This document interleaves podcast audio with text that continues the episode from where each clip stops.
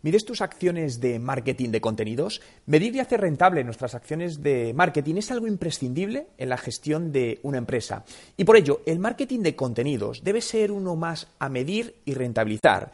El problema surge al ver que muchas empresas no tienen claro cómo medir el retorno de la inversión de este marketing de contenidos y la verdad es que no hay una sola manera de hacerlo. Por ello, hoy quiero comentarte uno de los métodos que uso y que estoy aplicando en distintas empresas y será clave para tu negocio en el 2018 y te ayudará a tener un mayor control sobre la eficiencia de los contenidos que generas.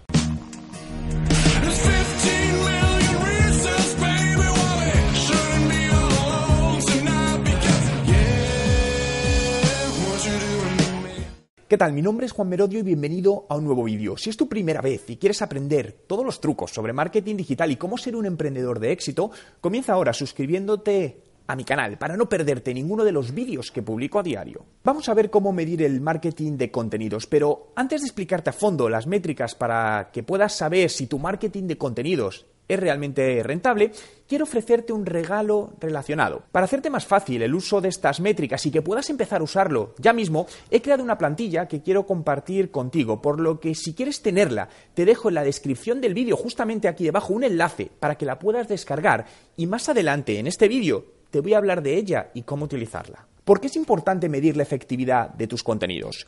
En los últimos años se ha hablado mucho de la importancia del contenido, ¿no? Pero se miraba más como algo accesorio y no realmente como una táctica que sea base del negocio. Y ahora es cuando se está empezando a valorar realmente. Un estudio en el año 2016 realizado por la empresa Clicks concluyó que el marketing de contenidos era una de las tendencias que los profesionales veían más importantes en el marketing de hoy en día. Aunque no hay duda sobre la efectividad del marketing de contenidos, todavía muchas empresas dudan de ello, ¿no? Debido a que no encuentran un retorno rápido en los mismos.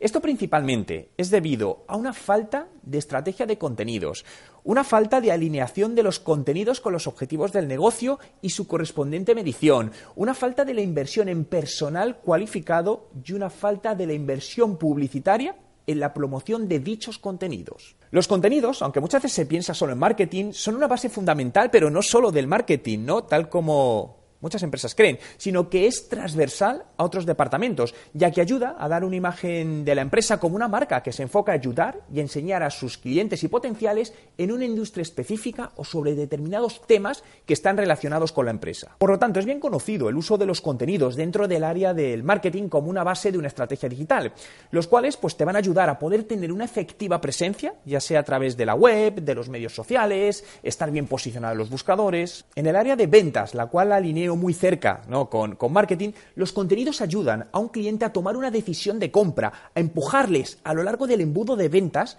para prepararlos para una posible cierre de compra de ese producto o servicio, ¿no? Pudiendo ser este, ya sea un cierre online o a través de algún profesional, no de una persona.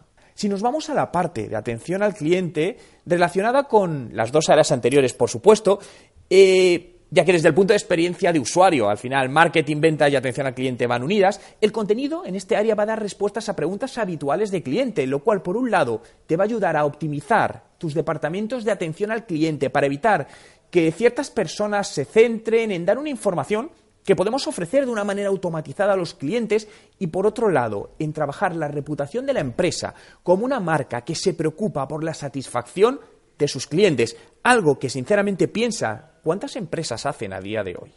Dicho esto, ahora sí, quiero hablarte de esta plantilla que te he comentado que te puedes descargar en la descripción eh, y que he creado ¿no? y que uso para la medición del marketing de contenidos. En esta plantilla verás que he dividido las métricas eh, de marketing en contenidos en tres segmentos diferentes, métricas de la web, métricas sociales y métricas de ventas. Dentro de cada segmento hay una serie de indicadores o KPIs que son monitorizados para ver la evolución de cada pieza de, de contenido. ¿no? Es importante destacar que esto no se trata de un método estático y es decir, quiero decir que es importante que lo vayas optimizando y adaptándolo a las necesidades de tu empresa. Las métricas de la web son porcentaje de rebote, visitas orgánicas, interacción con tu contenido, donde incluyo comentarios, lecturas de contenidos asociados, tiempo medio de la web y contenidos determinados, visitantes únicos versus visitantes recurrentes. En la pestaña de métricas sociales vas a encontrar los KPIs de alcance social, número de me gusta, número de comentarios, eh, número de compartidos sociales, número de preguntas hechas por los usuarios, números de quejas hechas también por los usuarios. Y en la última pestaña, que es la de métricas de ventas, en esta incluyo pues el número de leads, eh, los marketing qualified leads, que son los leads eh, que todavía no son cualificados, los sales qualified leads, leads cualificados o calientes, número de conversiones, ratio de conversión e inversión.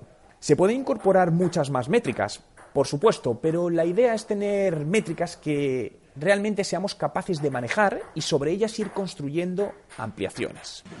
Vale, eh, la pregunta, ¿qué dinero tienes para invertir en publicidad en esto en los próximos 12 meses? Que a ver, he trabajado con, personajes públicos en cierto tipo y cuando tienen mucha, mucha atracción, pues realmente es relativamente fácil lanzar ciertos productos, ¿no? Y al final el tema de alcance de producto depende directamente del dinero que tengas, del dinero que inviertas, mejor dicho. Porque al final uno de los grandes errores, sobre todo en temas digitales, es que, pues aunque tengamos seguidores, ¿eh? pero decimos, ah, lo ponemos ahí en el mercado y esto empieza a venderse, esto es falso, ¿no? Realmente es una falsa percepción preguntaba el tema del plan de negocio, porque es importante que tengas claro, bien definido, cómo, cuál va a ser tu modelo de negocio, cómo vas a ganar dinero, cuándo lo vas a ganar, qué recursos financieros tienes para aguantar, etcétera, etcétera, ¿no? Porque al final a mí, yo siempre cuando hacemos estas cosas con emprendedores, yo lo que les digo es intenta hacer un plan financiero que te permita poner dinero sin tú ganar durante un año mínimo para mantener ese negocio. Entonces, al final, eh, este tipo de cosas requiere de inversión. Si lo quieres lanzar bien, ¿no? Porque eh, yo es lo que sí te diría es que tengas claro cuándo lo puedes hacer, porque a veces si lo lanzas precipitadamente con una inversión muy baja, puede que una buena idea se quede en nada porque no tienes el alcance, el alcance correcto. Tú eres tú, entonces si no, si no le das tu fuerte, nadie va a poder hacer nada, porque yo lo que te puedo marcar es la estrategia, vete por aquí, haz esto, utiliza esto, pero realmente al final quien genera la conexión eres tú, tienes que ser tú. ¿Te ha gustado el vídeo? Si es así, dale a me gusta y quiero hacerte partícipe de él, por lo que déjame en los comentarios con el hashtag marketing de contenidos si realmente has encontrado a día de hoy rentabilidad en tus acciones de contenidos. Entre todos los comentarios de los vídeos del mes sortearé mi curso online de estrategia de marketing digital, por lo que cuanto más comentarios dejes en mis vídeos diarios, más oportunidades tendrás de ganarlos.